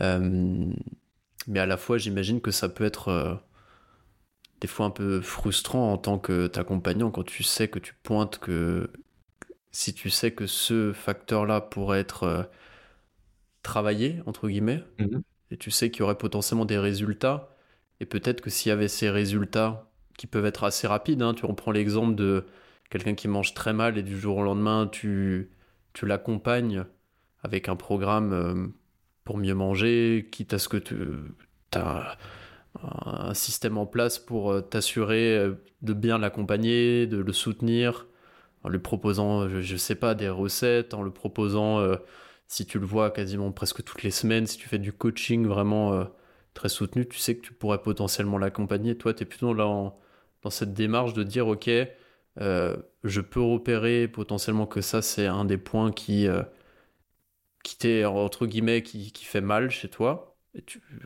Pour l'instant, je n'y touche pas, je vais sur les zones ouvertes. Euh, le point qui fait mal, il s'ouvrira de lui-même, peut-être plus tard, ou peut-être pas du tout. C'est clair. la régularité, elle, mange l'intensité au petit déjeuner. Hein. La hmm. régularité, le truc, c'est il faut tenir sur la longueur. C'est comme ça que les changements s'opèrent pour nous. Euh, et euh, tu as cité Tim Ferriss euh, tout à l'heure. Il y a, y a, une phrase qui est très forte de lui. C'est est-ce que qu'est-ce qu'il dit déjà? Are you being busy or are you being productive? Est-ce que tu es, es, occupé? Est-ce que tu, remplis ton emploi du temps par des choses juste pour être occupé? Ou est-ce que tu es productif actuellement? Ça, c'est une question qu'il faut vraiment se poser quand on est euh, employé, manager, chef d'entreprise, etc. Les actions que vous faites à chaque fois, c'est vous remplissez votre emploi du temps pour juste le remplir, ou est-ce que vous êtes vraiment productif?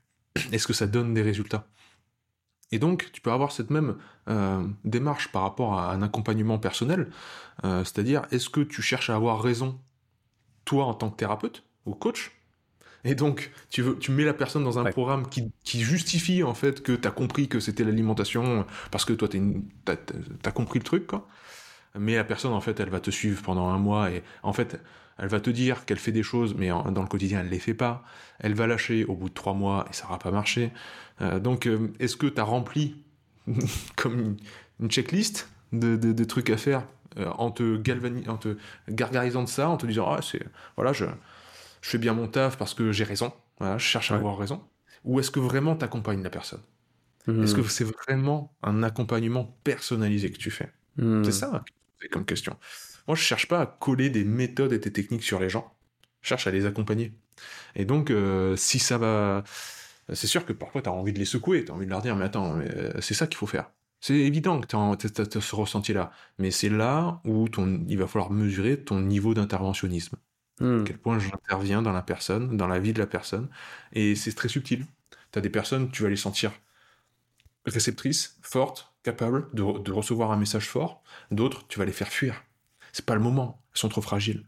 Donc euh, c'est sur ça qu'il faut jouer et c'est pas une chance exacte. Il faut hmm. vraiment s'adapter à chaque personne. Voilà. Super intéressant. Ça me. Avant, tu disais, tu parlais de croyances limitantes, trauma, ce genre de choses et souvent ce qui peut amener à rester bloqué dans certaines euh, façons de faire. Euh, toi, c'est des choses que tu, tu as eu l'habitude, enfin, que, tu as pu, entre guillemets, accompagner, ou est-ce que tu recommandes certaines pratiques, euh, comme, je sais pas, on avait parlé, il me semble, dans le cours de l'EMDR, de l'hypnose. C'est des choses que toi, tu as pu faire personnellement quand tu sens qu'il y a des gros blocages ou tu rediriges plutôt vers certaines personnes? Et si oui, plutôt quel type de pratique tu, tu conseilles, tu recommandes? Ouais. Là encore, ça va être très. Toujours la, réponse, ça dépend. ça dépend toujours de la personne. Euh, il m'est arrivé de conseiller certaines personnes d'aller voir un psychologue, tout simplement. Hmm. Parce que voilà, c'était euh, de la sphère euh, vraiment où je sentais que l'ouverture par la parole et de démêler certaines choses de l'ordre psychologique était indiquée, donc aller voir un psychologue. de, au contraire, il fallait que ça passe par le corps. Vraiment, il fallait que ça passe par le corps parce que les mots, c'était pas un problème la, personne ne pouvait pas raconter sa vie dans les détails, elle savait mm. euh, le pourquoi comment de ses traumas, etc. Il fallait que ça passe par le corps. Donc là, toute pratique corporelle, respiration, introspection, euh, sport, inconfort dans, dans, dans, l'effort intense, etc. Tout ça va servir. Mm. Tout ça va être. Et là, c'est vrai que moi, j'ai tendance. Euh, bah, j'ai trouvé que, en comprenant aussi les, les sciences cognitives, que une personne qui est plutôt dépressive euh, bénéficiera beaucoup plus d'une pratique intense qui est purement de l'extéroception, c'est-à-dire l'attention est tout d'un coup portée sur l'extérieur, on est très hmm. dans la ligne, la dopamine, on, est dans l'effort très intense, on fait des intervalles réguliers euh, à pleine balle, euh, des sprints, etc. et par contre, je vais pas du tout leur recommander de faire de l'endurance. Les personnes dépressives, elles passent leur vie à penser à elle-même, à se regarder de l'intérieur, à se dire je suis passé comme si, je suis passé comme ça, puis ma hmm. vie elle est si, etc. Je veux pas les remettre dans un effort qui est très introspectif aussi, hmm. très méditatif. Tu vois, tu pars courir dans la forêt, tout doucement pendant une heure. Elles vont penser qu'une seule chose, c'est leur problème, leur problème existentiel. Donc ça va pas. À l'inverse, le manager qui est tout le temps hyper stressé, surstressé, toujours dans les plans du lendemain, les, euh, les quotas, les, euh, les chiffres d'affaires, les objectifs, lui, je vais le faire courir une heure dans la forêt. Pour qu'il sorte, en fait, pour qu'il soit plus dans l'extéroception de toujours regarder vers l'extérieur et le lointain, dans le temps et dans l'espace, mais plus dans le ici et maintenant. Et là, pendant une heure, tu as le temps de sentir tes jambes, sentir ton cœur hmm. battre, sentir les odeurs de la forêt, voir les couleurs. Tu lui dis bien, prenez pas une musique, prenez pas une diversion de l'esprit, mettez pas un podcast. Non, non, non. Tu, tu vraiment, t'es seul avec hmm. toi-même. Méditation, respiration, etc. Côté dépressif, non. Je veux pas lui faire de la méditation, de la respiration. Je vais plutôt aller vers le corps, euh, la prépa physique générale, la PPG, soulever de la fonte, hmm. sentir vraiment que ça brûle, et lâcher les chiens, tu vois. Tu lâches les chiens. Tu fais du crossfit, tu hmm. fais des trucs comme ça. Tu mets la musique à fond, tu te sors un petit peu de ta tête. Donc, tu vois, t'as, as les, c'est facile, ce serait trop facile de catégoriser en deux grandes euh, catégorie de, personnes, mais c'est vrai que d'un côté, tu as les voies un petit peu plus dopaminergiques euh, et l'extéroception, et d'un autre côté, tu as l'interoception avec euh, les voies sérotoninergiques et, et d'autres molécules chimiques qui gèrent le côté cocon intérieur, perception du corps, etc. Donc, regarde de où penche la balance chez la personne et essaye de rétablir ça par des pratiques soit corporelles, soit plutôt introspectives.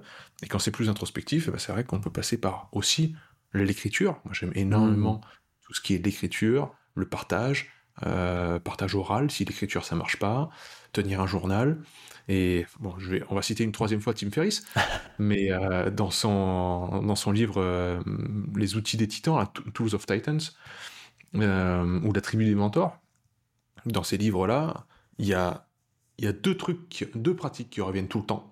C'est que les gens productifs, le top top, quoi, c'est-à-dire le 1% du 1%, hein, il a interrogé les, les plus grands de ce monde dans le monde de, aussi bien du sport que de l'entrepreneuriat, que voilà.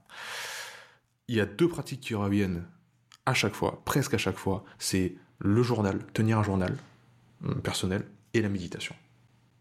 Fort quand même. C'est clair. Donc ça aussi, sans jeu de mots, c'est à méditer. On, devrait se dire bon bah on devrait s'inspirer des meilleurs quoi.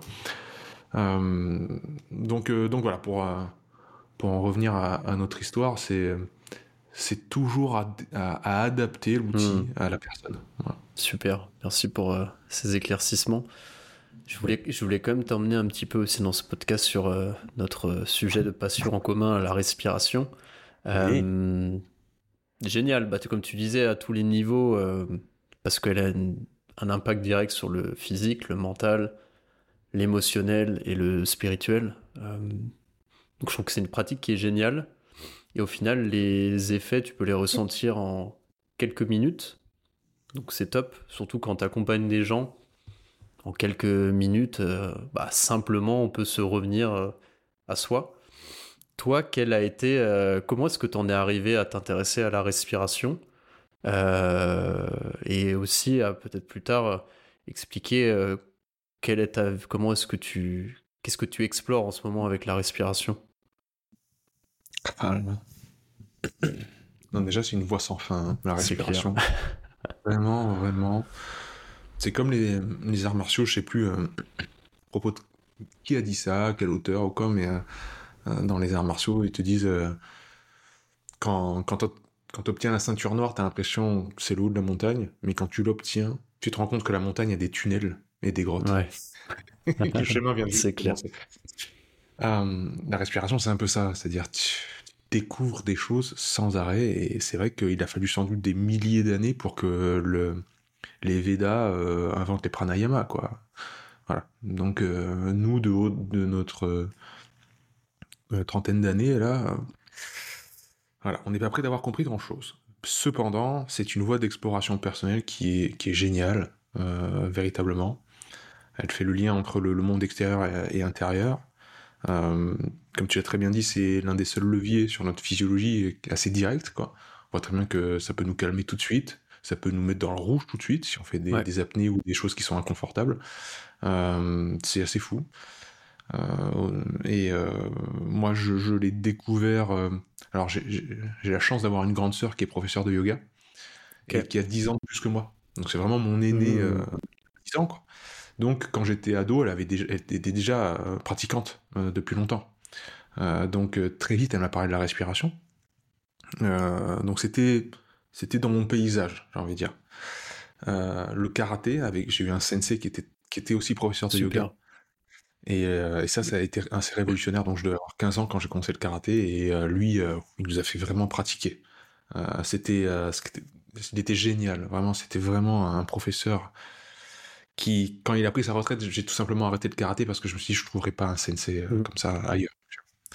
Il était, il était formidable, il était érudit, il était intelligent. et c'était à la fois donc un ceinture noire de karaté évidemment, mais professeur de yoga émérite, et aussi un, un, gros bagarreur. C'est-à-dire, il venait de la rue. C'est-à-dire, qu'il nous faisait combattre, il disait, mais mettez vraiment des coups. C'était pas le karaté à la touche. C'est-à-dire, au karaté, dans les règles, quand tu fais un combat, tu touches simplement et ça, ça compte hmm. pour un point. Là, c'était, mettez-vous vraiment des, coups, quoi. Portez les coups. Bref. La respiration, c'était quelque chose qui nous faisait pratiquer. Euh, et je l'ai découvert, je pense, donc via ma sœur et via le prof de karaté euh, dès mon adolescence. Et, euh, et je l'ai appliqué, c'est-à-dire il y a un transfert immédiat au sport qui était ma passion mm, de, toujours. Euh, donc beaucoup de courses à pied. Toute la période qui a suivi le tennis, ça a été beaucoup de courses à pied des 10 km. Donc là, quand tu fais de la course à pied, tu, tu, ne joues presque que sur ta respiration. Hein. C'est un des facteurs clés, trop souvent oublié malheureusement. et après ça, ça a été, euh, ça a été tout le reste. Hein. Ça a été la découverte euh, du yoga Tumo, ça a été le froid, ça a été des, moments où euh, la méditation aussi, où toujours la respiration est pivot, c'est central. Mmh. C'est-à-dire, c'est au centre de la pratique. quand tu es dans le froid, t'as pas grand-chose d'autre que ta respiration. Quand, surtout quand tu es en assise ou dans un bain froid. Pour te calmer, tu sais que tu peux jouer presque que sur ta respiration. Les visualisations aident, mais la respiration, c'est presque direct. C'est clair. Euh, l'effort, évidemment, l'effort intense, le réconfort. Euh, ce matin, j'étais encore au CrossFit euh, avec des, voilà, des, séances où tu te mets dans le rouge, rouge, rouge écarlate, quoi. C'est même plus le rouge, là, il faut inventer une nouvelle couleur, quoi. C'est, on peut plus, tu vois, t'as envie d'arrêter et tout. Et tu dis, si je, me rappelle toujours de la phrase de mon, de mon ami, de mon ami Idriss, qui a écrit sur ses chaussures, Idriss Aberkan, vous verrez dans ses conférences, parfois il, le dit, mais sur ses chaussures, il y a écrit, euh, gravé, euh, si je traverse l'enfer, j'ai toujours le, choix de le faire en souriant. Hmm. Tu as toujours quand même le truc de te dire, ok, là c'est terrible, j'ai envie d'arrêter, et allez, quatrième citation de Tim Ferriss. Euh, euh, qu'est-ce que ça, qu'est-ce que ça donnerait À quoi ça ressemblerait si c'était facile? Ouais. Ce qui se dit toujours. À quoi ça ressemblerait si c'était facile? Quand c'est dur, dites-vous ça. Si d'un œil extérieur, je me voyais, ou je voyais une personne en train de faire ce que je suis en train de faire, ah, ça ressemblerait à quoi si c'était simple, si c'était facile? Et d'un coup, vous changez mmh. votre posture et d'un coup, la mmh. perception de l'effort change aussi. Hein, bref, voilà. Euh, et là, la respiration aide beaucoup à ça, c'est-à-dire mets-toi dans un pattern de respiration, focalise-toi dessus, oublie que ça fait mal, focalise-toi sur la respiration. Euh, voilà, ça pour moi c'est c'est assez royal euh, pour pour se sentir en maîtrise, se sentir fort, se sentir en contrôle et, véritablement calmer le système cardiaque, etc. Hein. Donc c'est assez infini même si je l'enseigne, même si je le transmets dans des, dans des séminaires, dans le centre de l'Hormèse ou quoi, j'ai toujours l'impression d'être un débutant, quoi. C'est clair. l'impression. C'est toujours. C'est clair. Euh, voilà. Donc c'est avant tout, même si je le transmets, c'est avant tout, comme je l'ai dit tout à l'heure, une voie pour mieux comprendre mon mode d'emploi, à moi. Mmh. C'est clair, je te rejoins là-dessus. Et puis comme tu dis, c'est c'est une voie qui est millénaire, et ça je trouve que c'est génial, c'est que bah, toi tu parlais des pranayama, c'est que ça existe, et que c'est le ciment de nombreuses civilisations euh, pratiques ancestrales, et je trouve ça fantastique. Tu vois que notamment aujourd'hui, bah, la science, les neurosciences sont en train de valider bah, certaines pratiques de pranayama, tu vois, moi je... Je pense notamment, euh, tu sais, la pratique de respiration alternée où au final tu, tu as une narine qui va correspondre à un hémisphère du cerveau. Euh, et les yogis avaient cette euh, intuition-là. Et euh, bah, tu vois, j'ai encore vu récemment une étude en neurosciences qui montrait qu'effectivement, ça activait les, les, deux zones du cerveau spécifiques et que ça faisait un reboot. la respiration Wim commence aussi à avoir, avoir pas mal d'études scientifiques qui valident le fait que ça joue sur le pH, que ça va désactiver certaines zones du cerveau et plutôt ouvrir certaines zones plutôt de l'ordre de l'inconscient et des émotions. Euh, donc c'est assez... Je trouve qu'on a atteint, un, entre guillemets, un moment dans, au niveau des avancées scientifiques. Alors c'est je parle, je prends l'exemple de la respiration, mais aussi à d'autres choses. On arrive à un croisement entre ce qui est là depuis très longtemps et qui est pratiqué euh, depuis des millénaires et qui a un sens, bah, du coup justement parce qu'il y a eu euh, des années et des années de pratique, mais aussi la science moderne qui peut justement valider tout ça. Et donc je trouve que c'est génial qu'on en arrive là. Toi, qu'est-ce que euh, que tu penses aussi un petit peu de tout ça, toi qui es euh, bah voilà, tu es très euh, une approche très pragmatique, très scientifique, mais tu t'intéresses aussi à des sujets qui sont plus peut-être spirituels, métaphysiques, peu importe comment on l'appelle, mais est-ce que c'est aussi toi une période qui te semble charnière par rapport à, par rapport à la science et l'avancée euh, qu'on peut avoir sur la compréhension de l'humain? Hmm. euh, Pour moi, c'est la vraie science. Parce que hmm. ceux, qui ont, ceux qui ont porté la science, euh, dans, le centre, vous avez des cours sur, de, physique quantique par, par mon ami Pierre Etchart, qui est, qui est vraiment l'histoire des sciences, vraiment une épistémologie l'histoire de donc l'étude de la connaissance, euh, c'est où on étudie vraiment les parcours des pères fondateurs, par exemple de la physique quantique, comme euh, Schrödinger, Einstein, euh, Bohr et tant d'autres, qui, qui, avaient tous une spiritualité. Ils avaient tous un rapport au subtil, aux choses qui n'étaient pas démontrées justement. parce que la science, c'est pas le milieu du consensus. Hein. Le consensus scientifique, ça n'existe pas. Hein. Ceux qui vous disent ça, ce hmm. sont tout simplement soit des ignorants, soit des menteurs. La science, c'est le doute, c'est la recherche. C'est uniquement ça. C'est pas la trouvaille, c'est la recherche. Donc on ne trouve pas en science, on, recherche des choses. Et quand on semble avoir plus ou moins euh, tous euh, établi que euh, ce théorème ou cette théorie est avérée, on dit ok, l'état actuel de nos connaissances c'est ça. Hmm. On ne dit pas que c'est la vérité. Exactement, ouais. On dit que c'est ça et que ça, sans doute que ça va évoluer ce modèle-là. Donc euh, moi je suis partisan justement de toujours avoir euh, l'empirisme qui, s'accroche à nous, c'est-à-dire le, passage du temps, euh, l'expérimentation, le bricolage, comme dirait Taleb, qui nous rend meilleurs et qui nous permet de mieux comprendre ce qui marche, ce qui ne marche pas, etc. Mais la validation scientifique arrivera toujours à contre-coup après ça, et c'est normal d'abord on passe à l'acte, puis après on se dit, ah, on émet une théorie, et, ah, est-ce que c'est, ça a marché ou ça n'a pas marché parce que ça? Puis après on va le prouver. La science, elle, elle prouve, elle explique comment les oiseaux volent. Mais les oiseaux volaient avant que la hmm. science existe. C'est clair. Hein, les ondes radio, les ondes radio existaient avant que la science découvre les ondes radio. Donc voilà, c'est c'est pas du tout anti-scientifique que de dire ça. C'est juste qu'elle arrivera toujours à contre-coup. Et dans le monde du sport, euh, j'aimais beaucoup ce que Charles Poliquin, qui était un des plus grands coachs euh, du monde, qui nous a quittés en 2015, euh, ou 2016, je sais plus. Et donc, euh, Poliquin, il, il, disait bien, les, moi, les méthodes que j'ai utilisées pour entraîner les, mes champions olympiques, c'est des trucs qui avaient déjà plus d'un siècle. C'était, c'était, on a des traces de des méthodes d'entraînement similaires qui datent de 1920 ou un truc comme ça. Hmm. Euh, et j'ai utilisé ça dans les années 70. J'ai eu tant de champions olympiques dans, dans tel sport, etc. Et c'est que dans les années 80 ou 90 que les études scientifiques prouvant que ma méthode marche sont sorties. Ouais, c'est fou. Si j'avais dû les attendre, j'aurais eu 20 ans de retard. Bon, donc on n'attend pas ça. Par contre, c'est toujours euh, intéressant de comprendre après les processus sous-jacents, c'est ce que je disais tout à l'heure. On, comprend mieux le monde qui nous entoure par la recherche, et ça c'est vraiment génial. Mais ça ne doit pas du tout euh, enlever de la pertinence à l'empirisme, euh, à la spiritualité, à la croyance, à tout ce qu'on veut, mais il faut vraiment que ça, les croyances, les avis, les opinions, etc., ça reste à sa place. Ça ne devienne, ça ça ne devienne pas non plus à l'encontre des recherches en les discriminant. ouais, la, science, euh, de toute façon, c'est que le matérialisme. Hmm. Moi, je comprends. Euh, non, les deux être. Hmm. la, compréhension verbale, le raisonner, doit servir l'implicite. On a tous une intelligence implicite. comme je le dis souvent, donc on utilise cet exemple beaucoup en, en sciences cognitives.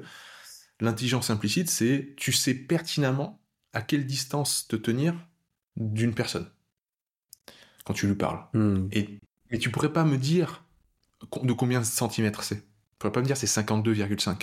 Par contre, tu, si, la personne franchit un tout petit peu cet espace-là, tu vas, tu vas te sentir mal à l'aise. Tu vas dire, voilà, il est hmm. bizarre ce type-là. Il me parle, il me parle proche du visage, c'est bizarre.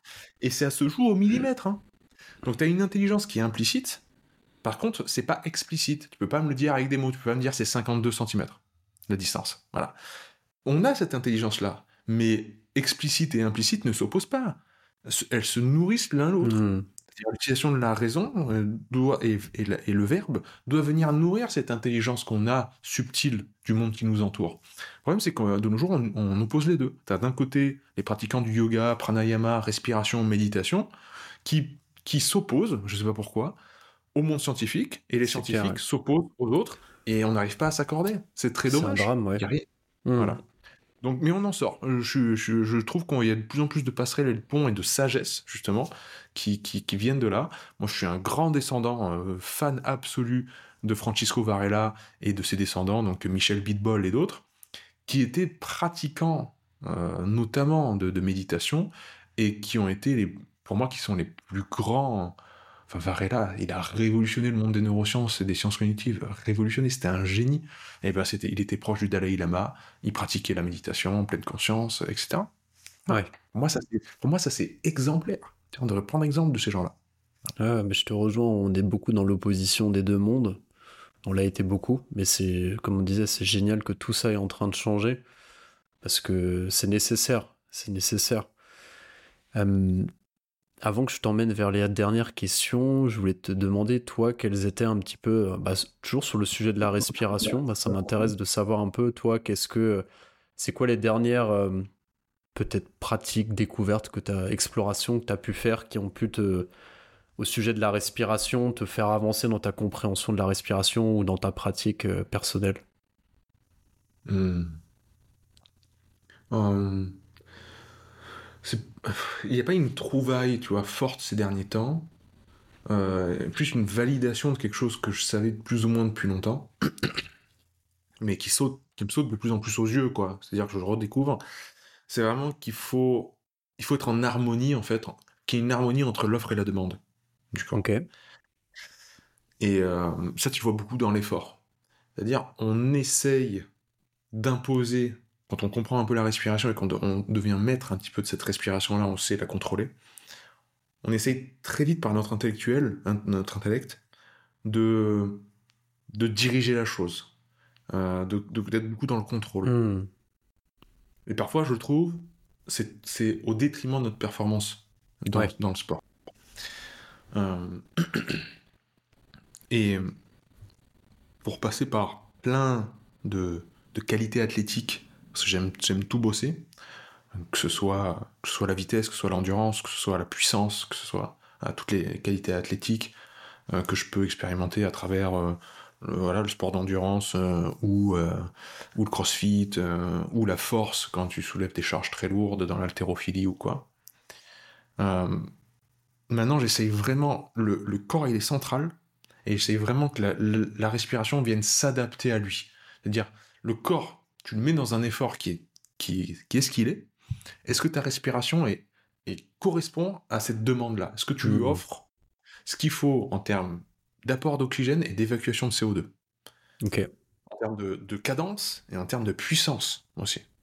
Ou est-ce que tu es toujours en train de vouloir coller un modèle de je sais pas, je dis n'importe quoi, respiration purement nasale, hmm. euh, calme, etc. Alors que le corps te dit, je veux ça. Et là, tu as un dialogue entre les deux, entre offre et demande, qui, et je, trouve, si tu veux une, l'expression de ton plus haut potentiel, 100%, il faut vraiment que ce soit harmonieux. Hmm. Ça me parle. Donc, euh, ouais, ça, c'est. Euh, même si la théorie, je la connaissais, je trouve qu'à chaque fois que je me remets dans, bah, dans le sport du matin, là, tous les jours, chaque fois j'ai cette conscience-là, de me dire euh, qu'est-ce qui se passe? Et euh, qu'est-ce que je donne par rapport à ce qui est demandé. Hmm. Ok. Et concrètement, comment est-ce que tu... C'est quoi C'est un travail de conscientisation, de connexion entre mouvement et, et souffle? Ouais, ça va être ça. Ça va être ça. Euh, oui, c'est conscientisation, c'est beaucoup de d'écoute. Ouais, d'écoute. Hein, on n'essaie pas d'être dans, l'intellectualisation de, du processus, mais euh, euh, peu importe l'effort. Tu vois, ce matin, on faisait des, euh, des gros swings au kettlebell, des gros swings très lourds. C'est même pas des swings, c'était des, des snatchs en fait, c'était des mmh. arrachés. Ouais. C'est pour ça que j'ai évidemment l'avant-bras complètement explosé. Là. bref. Donc je travaille ma technique avec de la course à pied, euh, et du, du farmer carry, après de la marche du fermier avec des poids dans les mains, etc. Bon, bref. Donc, et pendant 20 minutes. Tu as un cardio qui est plus ou moins constant. Tu as quand même des petits pics au niveau du, voilà, des, des, arrachés. Et, euh, et, la course qui est peut-être un moment un peu plus de récup, mais c'est quand même plus ou moins constant. Donc là, 20 minutes, tu as le temps. Tu as le temps de voir comment ton corps il évolue, euh, comment ça s'accumule en toi, comment sans doute les lactates, les protons, euh, le CO2, euh, tout ça s'accumule, doit être évacué, mais tu dois avoir une correspondance dans, dans, l'inspiration aussi, dans l'apport d'oxygène, etc. et ta narration interne. Hmm. Comment ça te fait ressentir l'effort Qu'est-ce que tu te dis? Est-ce que tu te dis, je vais abandonner, c'est trop dur Ou est-ce que oh, je suis pleine balle, let's go? Et ça, ouais, ça, ça, se travaille en fait à chaque, chaque jour est différent, chaque moment est différent, et même chaque, donc chaque entraînement est différent, et même dans l'entraînement, chaque chaque microseconde est différente. Euh, c'est, euh, on est, on est un flux d'adaptation constante et de régulation par rapport à notre environnement qui change sans arrêt. Sans arrêt. Euh, on est là, voilà, comme disait Héraclite, hein, un homme ne se baigne jamais deux fois dans la même rivière. On est, on est toujours différent l'instant d'après mm. que ce qu'on était. Le, si vous vous mettez devant un, un miroir et que ce miroir-là c'était votre futur, eh bien ce serait un mensonge. C'est-à-dire que dans le miroir, vous vous voyez exactement comme vous êtes maintenant. Vous pouvez pas être dans un décor du futur. Hmm. Dans le décor du futur, vous serez différent. Vous serez un autre reflet. Euh, et, ça, euh, bah, ça demande une adaptation constante. Euh, donc, ouais, ça va, ça va tellement dépendre de la situation, du contexte qui évolue tout le temps. Imagine le coach, d'un coup, il te dit un truc vachement encourageant.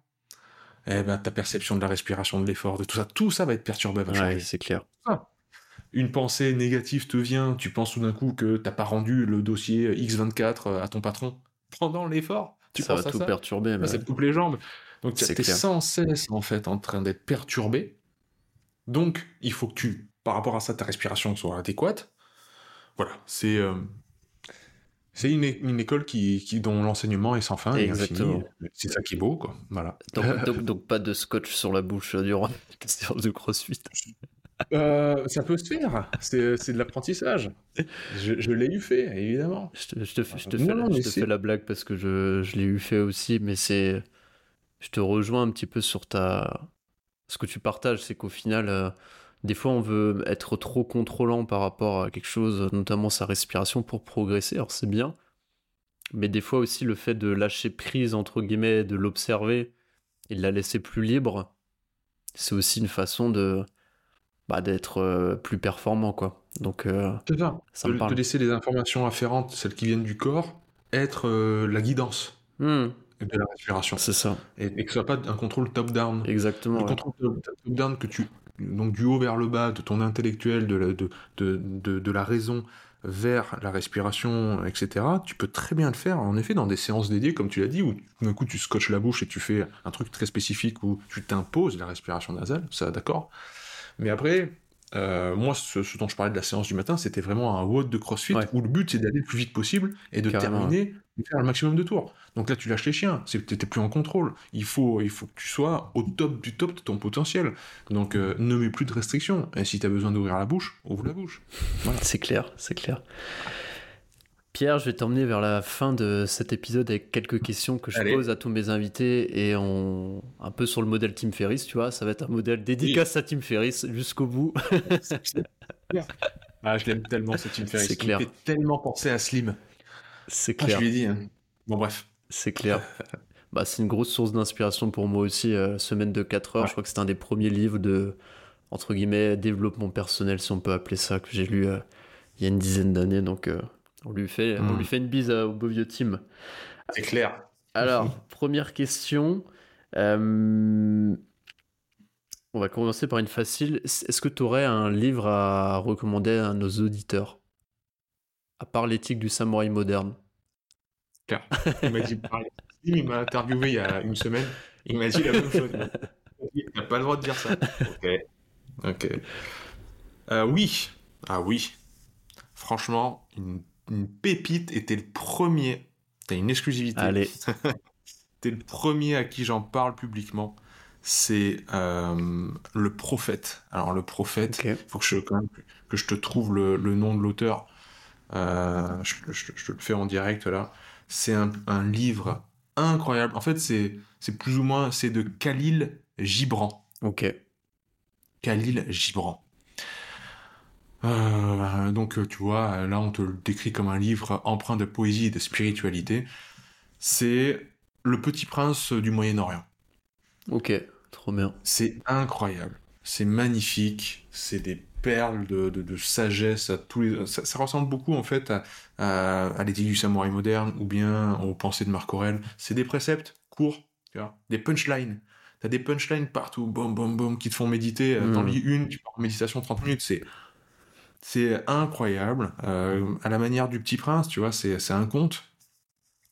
Euh, donc, euh, le prophète, magnifique. Ça me va. Magnifique. Ça me va. Bah, ça a l'air trop, trop chouette.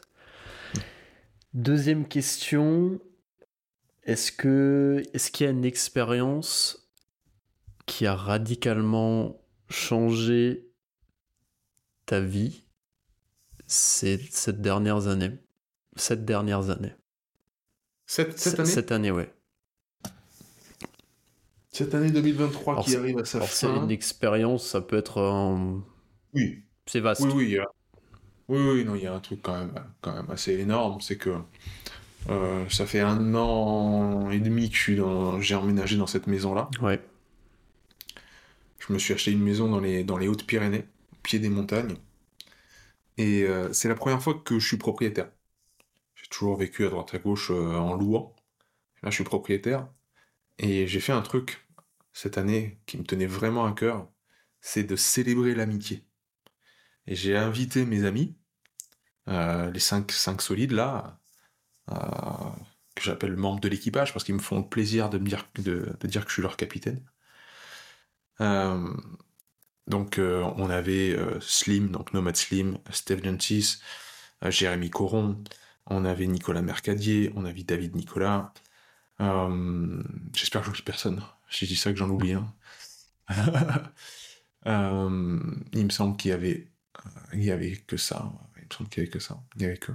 Mais bref, ils sont venus. On a passé une soirée entre, enfin une semaine entre bros, entre frères. Tiens, la vraie amitié comme quand on était au collège au lycée mmh. où on se quitte pas, on passe nos, journées ensemble, on s'entraînait, on mangeait comme des barjots, euh, on avait des discussions le soir, comme dirait Slim, des discussions cosmiques, en plus finir. Euh, c'était, ils m'ont fait le plaisir. À un moment, on marchait dans la rue, il y en a un, un des deux, j'entends, il marchait un petit peu loin derrière moi, j'entends qu'il dit à l'autre, je crois que c'est la plus belle semaine de ma vie. Waouh, c'est beau. Trop cool. C'était, euh, ça, ça nous a soudés véritablement d'une manière euh, sans doute inattendue pour tout le monde. Euh, tellement que maintenant, on, ne peut pas imaginer ne pas faire des grandes choses ensemble, tu vois. Et ça, ça, je l'ai souvent recherché dans ma vie. Et très peu, j'ai eu des moments où je me suis dit, j'ai un groupe d'amis qui est incroyable. Il y a eu une période un petit peu d'or à l'université, quand j'étais à la fac à Lyon. mais en dehors de ça, j'ai toujours été un petit peu un solitaire où je vais dans un groupe, mais je suis. Hmm. Que je vienne ou que je vienne pas, ça, les autres s'en foutent un peu, tu vois. J'avais des amis qui m'étaient chers, tu vois, mais j'en avais un. Euh, puis ça roule hmm. un petit peu en, fil du temps, tu vois. Mais vraiment un groupe d'amis que je considère comme ma famille, ça, j'ai toujours un petit peu cherché, tu vois. Et, euh, et là, j'ai l'impression de vraiment les avoir trouvés. On s'aime énormément tous ensemble, tu vois. Il manquait le, le Julius, le Julien Lepage, évidemment, mais lui, ça fait longtemps que c'est un frère de cœur. mais, euh, mais voilà, euh, ça, je trouve que c'est la plus belle chose qui me soit arrivée cette année, mais de très très loin. C'est beau, c'est beau, génial. Mm. Merci pour ton partage. J'en prie. J'ai une autre question pour toi. Est-ce que tu aurais un invité à me recommander sur ce podcast L'alignement Quelqu'un, le premier qui vient, qui te traverse l'esprit, ça sera le bon. Tim Ferris Je lui ai déjà demandé, il est en négociation en ce moment pour venir. Ouais, j'imagine. Toujours viser la lune. Euh, bah, c'est sûr que l'entrepreneuriat, j'ai envie de te parler de Jérémy, Jérémy Coron. Je l'ai déjà eu. Je l'ai déjà eu, Jérémy. Ah et bah, je vais publier son podcast. Euh, je l'ai publié ce matin, donc euh, Jérémy, c'est déjà fait. Donc, mais Slim, pas encore eu, et je l'ai mis dans ma shortlist. Ouais. Tu sais, il a, lui, il m'accompagne donc au niveau marketing. Il a quand même un regard sur l'entrepreneuriat qui est, euh, et c'est un grand, grand fan de Tim Ferriss. Donc je pense qu'il a plein de billes à donner, alors qu'on le connaît vraiment pour le côté physique aussi, le hmm. côté pour physique, ou sinon il, on le connaît aussi pour le, fait qu'il soit host d'un podcast, quoi, qu'il soit le personne qui fasse, euh, c'est l'intervieweur, quoi. Mais je peux dire qu'il a une véritable connaissance en fait des arcanes de l'entrepreneuriat, de la communication, etc. Donc vous auriez sans doute énormément de choses à vous dire. Carrément. Bah écoute, je vais le contacter pour. Euh, David? Bah, David Nicolas? David, David je l'ai déjà eu, David aussi. Mais Slim, ça me va très bien. Et mhm. dernière question, peut-être la plus profonde. Qu'est-ce que pour toi être aligné? Mhm. hum, Que mon choix ne s'identifie pas à mes préjugés qu'il ne tombe pas dans, dans l'impensé total. Waouh, c'est beau. C'est beau. C'est une phrase de Michel Bitbol qui a une plume. Alors le gars, non seulement euh, chercheur au CNRS euh, en neurobiologie, physiologie, euh, neurosciences, mais en plus descendant donc de Varela, il a pratiquant de la méditation, il a rencontré plusieurs fois le Dalai Lama, il coche toutes les cases, il écrit. Mais qu'est-ce qu'il écrit bien? Et il y a cette phrase là en plein milieu de son d'un de ses livres que mon choix ne s'identifie pas à mes préjugés. Rien que ça. C'est beau. Et ensuite, euh, qu'il ne tombe pas dans l'impensé total. C'est une phrase. À chaque fois que j'ai un nouveau livre, j'en ai beaucoup de livres. Chaque fois que j'ai un nouveau livre, je marque la date, je marque mon nom, je marque mon adresse, comme ça si je le perds, on me le rapporte, et je marque cette phrase. Voilà tous mes livres, tous mes nouveaux livres, je marque cette phrase. Que mon choix ne s'identifie pas à mes préjugés, qu'il ne tombe pas dans l'impensé total. Donc ça, pour moi, quand t'as ça, t'es aligné. C'est magnifique. Ton, ton, choix, chacun, chacun de tes choix, c'est fais attention que ce soit pas tes a priori qui s'expriment. Hein, fais fi, hmm. soit une page blanche, soit un débutant. Fais fi du tout le reste, de tout ce que tu apportes comme a priori, préjugés, biais cognitifs. Laisse-les dans le placard pour, au moment du choix. Aligne-toi avec, voilà, avec toi-même, quoi. Euh, et que ce soit pas un impensé. C'est-à-dire que euh, une pensée suivie. Pense aux conséquences de, de ce choix, de ces actions, etc. Tout est là. Magnifique, magnifique, magnifique. Et puis dernière question qui n'en est pas vraiment une. Où est-ce qu'on peut te suivre? Quels sont tes projets? On a parlé de l'école du centre Hormez, mais pour ceux qui ont envie de découvrir un petit peu ton travail, vers où tu les rediriges? Vers YouTube, par exemple? Alors oui, euh, je mets beaucoup d'énergie en ce moment dans la newsletter qui est à retrouver sur hormez.com quand même. Euh, ça, grâce à mon, cher Slim, il m'a dit, tu sais, les newsletters à la Team Ferris, c'est quand même un moyen de, distribuer euh, ton savoir, tes réflexions, de prendre le temps de poser les hmm. mots, etc. Et de créer vraiment une belle communauté au-delà des vidéos. Donc euh, voilà, ça j'en envoie une tous les trois jours. Et ça se retrouve donc sur ormes.com. Tout est gratuit, euh, évidemment. la newsletter est gratuite. sur ormes.com, c'est un peu le carrefour maintenant. C'est devenu le carrefour des podcasts de l'antifragilité.